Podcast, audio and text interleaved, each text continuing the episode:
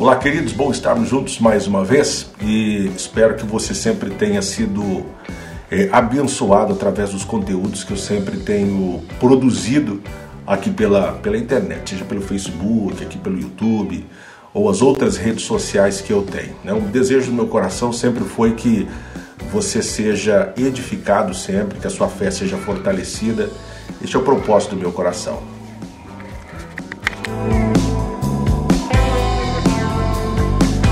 Hoje muito se fala sobre essa questão dessa pandemia que a gente está vivendo é, em relação ao coronavírus.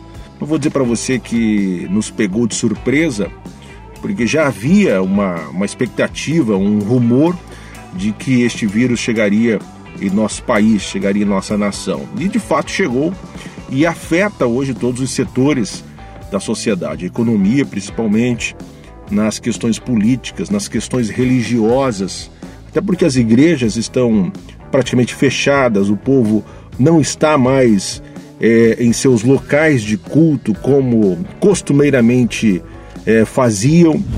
Para você ter uma ideia, é, eu estou aqui na igreja onde nós servimos a Deus. Nós estamos tendo as nossas reuniões aqui de forma reduzida. Há um decreto aqui municipal que nós podemos nos reunir com um número reduzido, tomando todas as precauções, máscaras. Né? Até o dia de hoje, o dia que eu gravo esse vídeo, nós podemos nos reunir com um número bastante reduzido, tendo aí um distanciamento de dois metros entre as pessoas, não termos mais do que 50 pessoas é, em cada reunião, fornecermos aí o álcool em gel né, e outras recomendações, principalmente em relação ao pessoal do grupo de risco. Então estas, estas, estes cuidados nós devemos tomar para que tenhamos as nossas reuniões. Nós temos aqui também o toque de recolher na cidade. Então são alguns cuidados que nós temos tido para que nós possamos ter as nossas reuniões aqui de oração e períodos de louvor e também a ministração é, da palavra de Deus. Tem uma frase que eu acredito que você já deva ter ouvido, uma frase bastante conhecida, uma frase que diz assim: com crise se cresce. Se cresce com crise. Eu gosto dessas frases porque essas frases nos fazem pensar, refletir, como de fato eu acredito também que são no meio das crises que nós conseguimos crescer, nós enxergamos grandes oportunidades, principalmente no meio das crises. Mas tem algumas outras, alguns outros pensamentos que chamaram a minha atenção. É, um deles diz assim: não espere por uma crise para descobrir o que é importante em sua vida. É, autoria de Platão.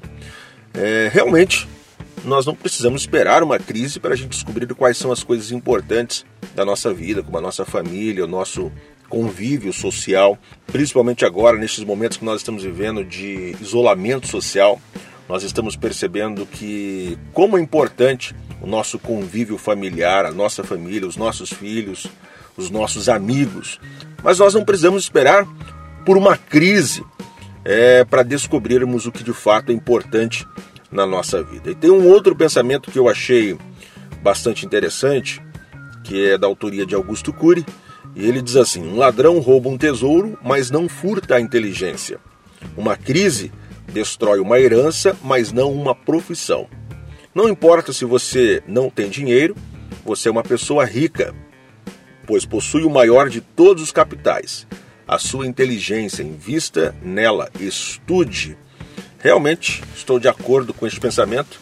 Eu acredito que não são as adversidades da vida, não são as lutas, não são as crises que nós enfrentamos que vão roubar de nós a capacidade que Deus nos deu, a inteligência que Deus nos deu, a sabedoria que Deus nos deu. Então, mesmo que venham as crises, podem levar os nossos tesouros, podem levar os nossos bens, podem levar o nosso dinheiro, mas não vai tirar de nós o dom que Deus nos deu, a capacidade que Deus nos deu, a sabedoria que Deus deu a cada um de nós. E é sobre isso que eu queria conversar com você. Eu acredito que este momento que nós estamos vivendo é um momento de semeadura. Se nós soubermos semear durante esse período que nós estamos vivendo, e se fizermos uma boa semeadura, sem dúvida nenhuma, eu tenho a plena convicção de que nós teremos uma colheita de excelência lá na frente. E Deus vai honrar a nossa atitude. Vamos lá? Sem dúvida nenhuma, todas as leis de Deus elas são perfeitas, mas existe uma lei, uma lei de Deus que eu faço muito uso dela, principalmente nas minhas ministrações, eu tenho falado sobre ela, que é a lei da semeadura. A Bíblia diz que Deus não se deixa escarnecer. Tudo aquilo que o homem semear, certamente ceifará. Então, tudo aquilo que nós semearmos ao longo da nossa vida, não há dúvidas que nós iremos colher. A nossa vida hoje, ela é fruto de uma semeadura que nós fizemos lá atrás. E aquilo que nós estamos semeando hoje irá refletir na nossa vida amanhã. Então, o que nós estamos colhendo hoje na nossa vida, em todos os aspectos, seja na nossa vida familiar, na nossa vida espiritual, seja na nossa vida profissional, em todos os âmbitos da nossa vida, o que nós estamos colhendo hoje é fruto de uma semeadura que nós fizemos lá atrás. E não há dúvidas de que aquilo que a gente está semeando hoje nós iremos colher lá no futuro. Então é muito importante nós prezarmos por aquilo que nós estamos semeando hoje. Por exemplo, em nossa vida espiritual. Se eu quero ter uma colheita na minha vida espiritual, um crescimento espiritual, por exemplo, eu preciso semear na minha vida espiritual.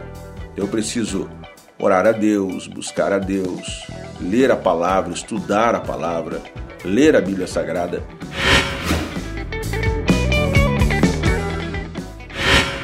muita gente que nunca leu a Bíblia Sagrada de Gênesis a Apocalipse.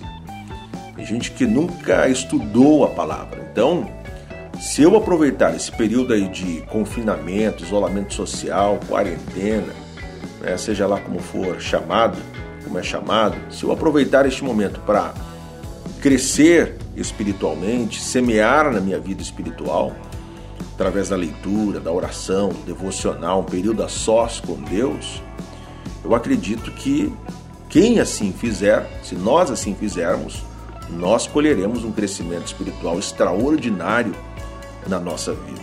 Né? Então eu preciso aproveitar este momento e semear na terra, mesmo no meio das crises, mesmo no meio da crise, mesmo no meio da adversidade, nós precisamos semear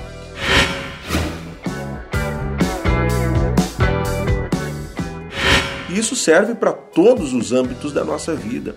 Eu posso aproveitar para ampliar o meu conhecimento, buscar sabedoria, aproveitar para conhecer novas ferramentas para desenvolver o dom, o talento que eu tenho, a capacidade que eu tenho.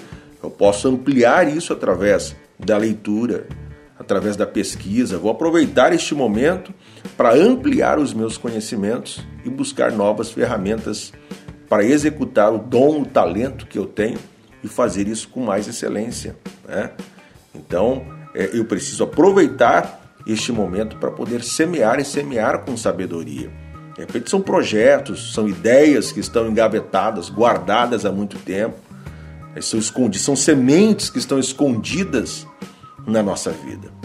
Eu ouvi uma história quando eu fui em Israel é, das sementes de tâmaras que foram encontradas e estavam nos escombros há mais de dois mil anos.